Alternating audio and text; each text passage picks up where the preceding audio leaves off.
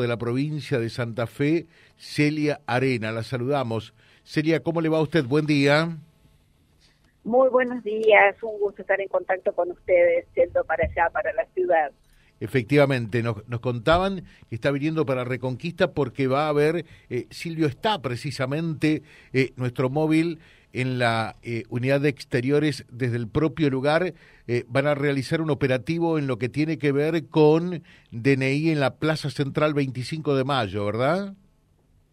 Sí, así es. Eso es parte de un programa que se llama Fe Más Cerca, que es de la Secretaría de Justicia del Ministerio de Gobierno, que justamente, sí, usted como su nombre lo indica, es una acción más que hacemos de acuerdo a lo que nuestro gobernador o Perotti siempre nos plantea y también lo dijo ayer en la sociedad rural cuando estuvo, ¿no? La necesidad de que el Estado esté eh, al lado de la gente, eh, en el territorio, cada uno de los lugares. En este caso con algo muy importante como es todo lo vinculado a la gestión de documentos de identidad, eh, la renovación, muchas veces los chicos eh, bueno, es todo un tema, renovar eh, cuando corresponde por la edad y también gestionar partidas de nacimiento. Y por otro lado, eh, en ese en ese operativo también hay personas para, para que puedan hacerse consultas de distinto tipo.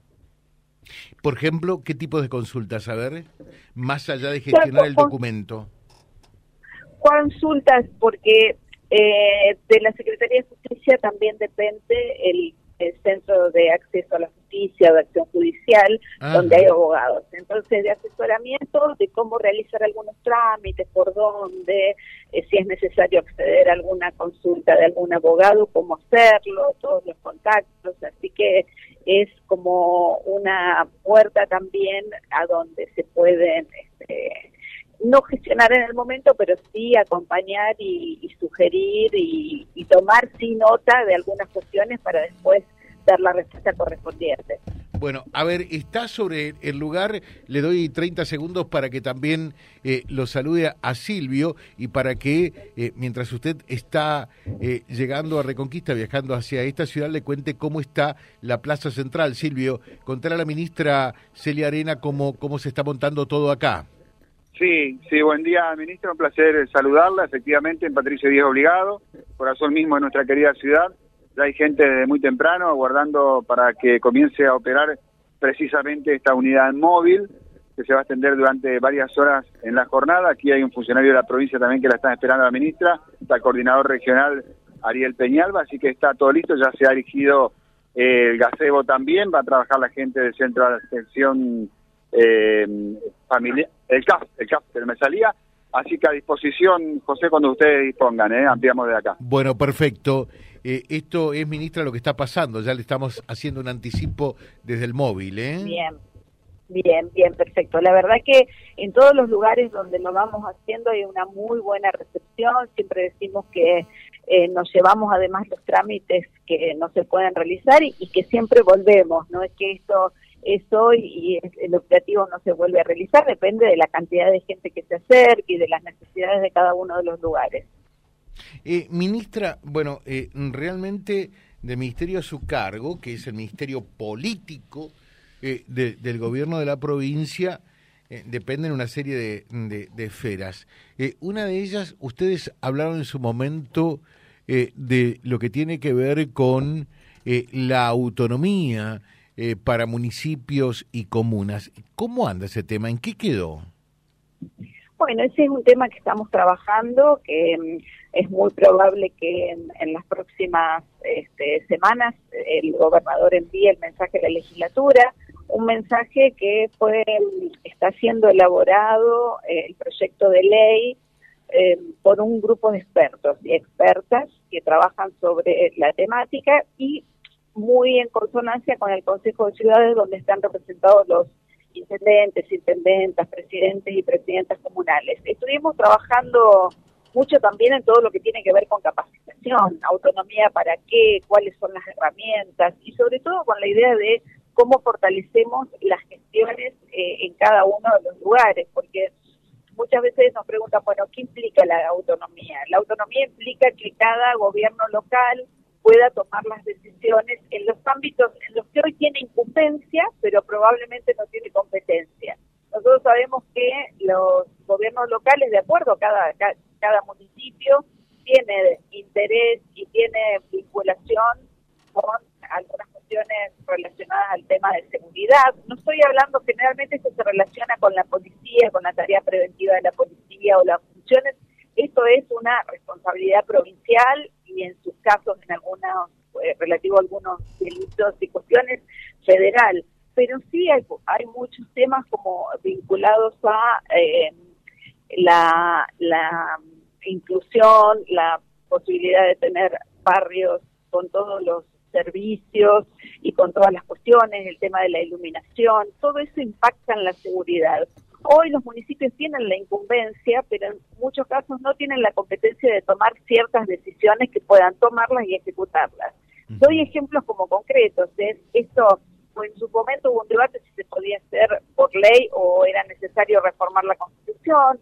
Hoy prácticamente es hay unanimidad que, que los municipios y las comunas pueden ser autónomos a través de una ley. Es la convicción del gobernador. El gobernador siempre dice bueno, usted sabe José, que, el gobernador fue intendente de la ciudad de Rafaela en varias oportunidades. Él dice que no va a borrar con el codo de gobernador lo que escribió con la mano de intendente, la posibilidad esta de que los municipios puedan tener eh, ese nivel de decisión y los recursos correspondientes, digamos. Por supuesto, eso también no es solamente la competencia, sino la, los recursos para poder llevar adelante esas políticas. Eh, perfecto. Y, esto, en más o en menos, también está engarzado con el tema de la reforma de la Constitución. Poco a poco eh, va ganando terreno la necesidad eh, de, su reforma. Claro, con las necesidades que por allí hoy existen, esto pasa claramente a un segundo plano, ¿no? pero en la medida que el, gobernador actual se autoexcluye para un segundo mandato consecutivo, eh, gana chances la posibilidad de actualizar nuestra constitución, que es imperioso por otra parte, ¿no? Sí, ya este, esto creo que hay consenso sobre determinadas cuestiones que es muy importante poder cambiar y, que la constitución tenga las herramientas del siglo XXI. Estamos en mora además por un montón de cuestiones que plantea la reforma del 94, pero bueno, nuestro gobernador, como vos decís, eh, dijo que él no iba a hacer un escollo para la reforma, porque siempre fue un tema la cuestión de la reelección, pero digamos, eh, hoy vemos que en la legislatura hay varios proyectos presentados, de todas maneras se visibiliza que no hay consenso para avanzar sobre ese tema, porque, bueno, uno de los, de los este, sectores políticos con más representación eh, que la Unión Cívica Radical ya manifestó que no que no va a avanzar con el tema de la discusión de la reforma. indudablemente para esto hay que lograr el consenso político necesario.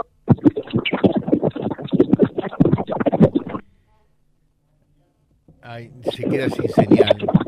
Se queda sin señal por allí. Eh, ¿me, está, escuchando Celia? Eh, es porque se queda sin señal concretamente. Ah está viajando hacia Reconquista. A ver, intentamos otra vez. No. Bueno, eh, era la, la, ministra de Gobierno, eh, Celia Arena, eh, que viene a Reconquista. Dame unos minutos, Silvio, porque estamos atrasadísimos en, la, en la mañana. a ver si podemos también ya brindar un panorama y fundamentalmente saber hasta qué hora están trabajando aquí en Plaza Central. Eh, Celia Arena, la ministra de Gobierno.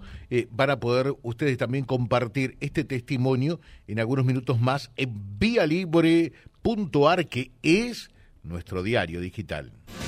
Vía Libre, siempre arriba y adelante. Vialibre.ar, nuestra página en la web, a solo un clic de distancia www.vialibre.ar.